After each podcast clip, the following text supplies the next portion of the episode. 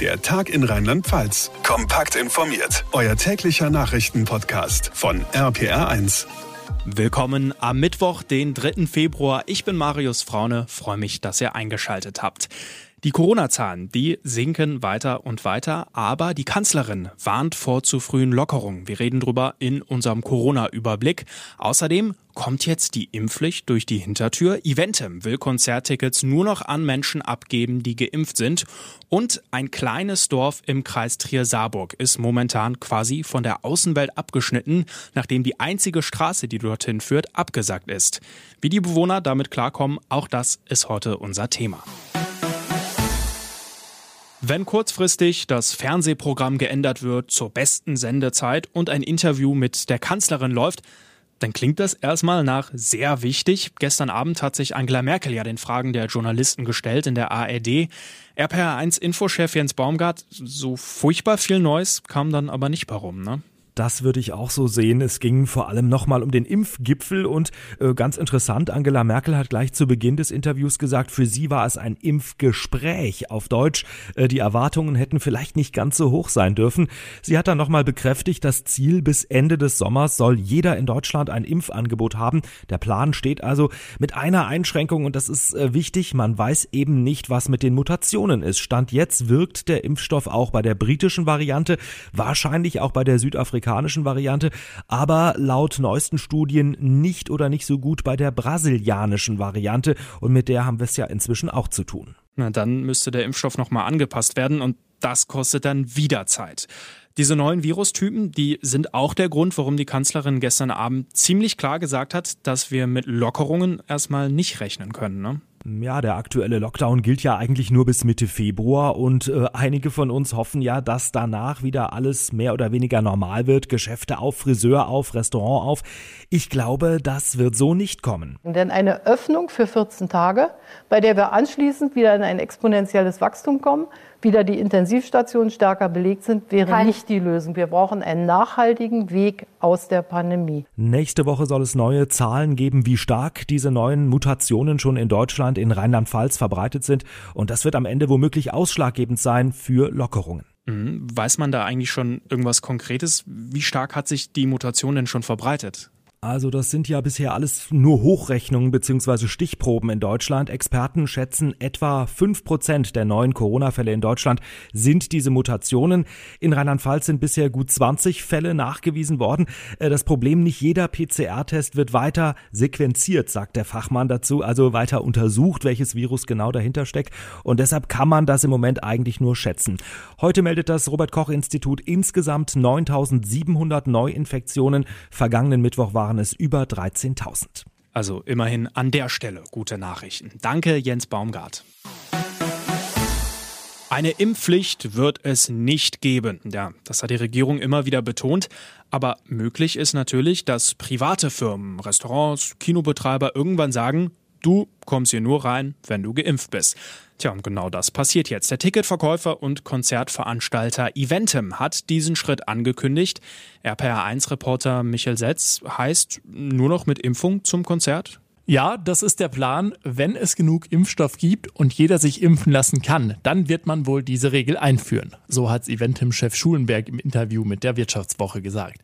Das Unternehmen habe bereits seine Systeme so eingerichtet, dass damit auch Impfausweise gelesen werden können.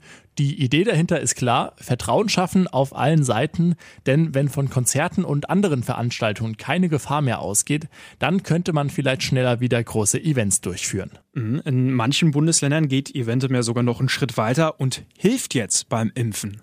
Ja, jedenfalls indirekt, zum Beispiel in Schleswig-Holstein. Da hat das Gesundheitsministerium Eventim mit der Vergabe von Impfterminen beauftragt. Klar, da sitzen Leute, die sich mit Telefonieren und Ticketvergabe auskennen.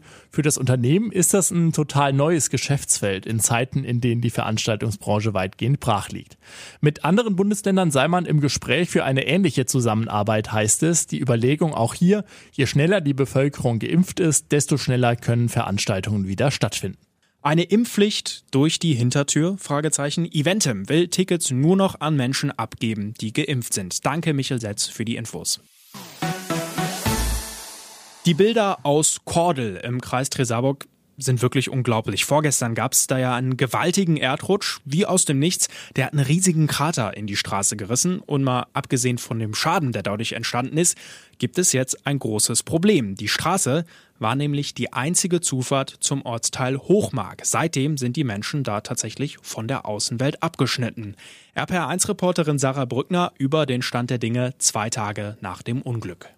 Ja, also jetzt leben die gut 40 Anwohner oben auf der Hochmark wirklich im Lockdown. Stefanie Meyer betreibt dort eigentlich das Gasthaus Hochmark und sie sagt, das ist jetzt schon ein ziemlich bedrückendes Gefühl. Wir fühlen uns alle abgeschottet. Jeder fragt sich jetzt auch, wie kommt man auf die Arbeit? Wie bekommt man Lebensmittel? Also es sollen Wege geschottert werden, wo es möglich ist, mit dem Pkw von der Hochmark wieder auch ins Dorf zu kommen.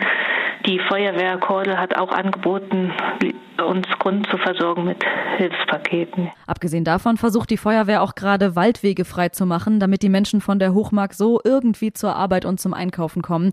Bisher ist nämlich der ein oder andere Anwohner tatsächlich zu Fuß quer durch den Wald bis runter zum Bahnhof in Kordel gelaufen, um mit dem Zug zur Arbeit zu fahren. Jetzt gerade laufen am Krater die Arbeiten, um den LKW irgendwie zu bergen, der immer noch in dem Loch liegt.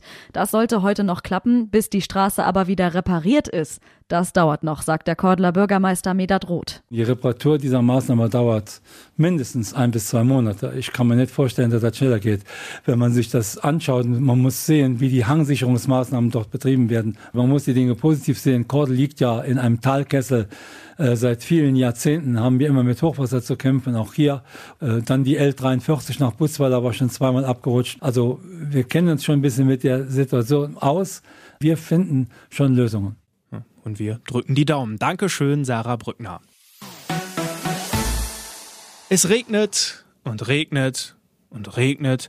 Ich kann es ja ehrlich gesagt nicht mehr sehen. Die Pegel an Saar, Mosel, Nahe und Rhein sind immer noch sehr hoch. Zum Teil steigen sie sogar weiter an.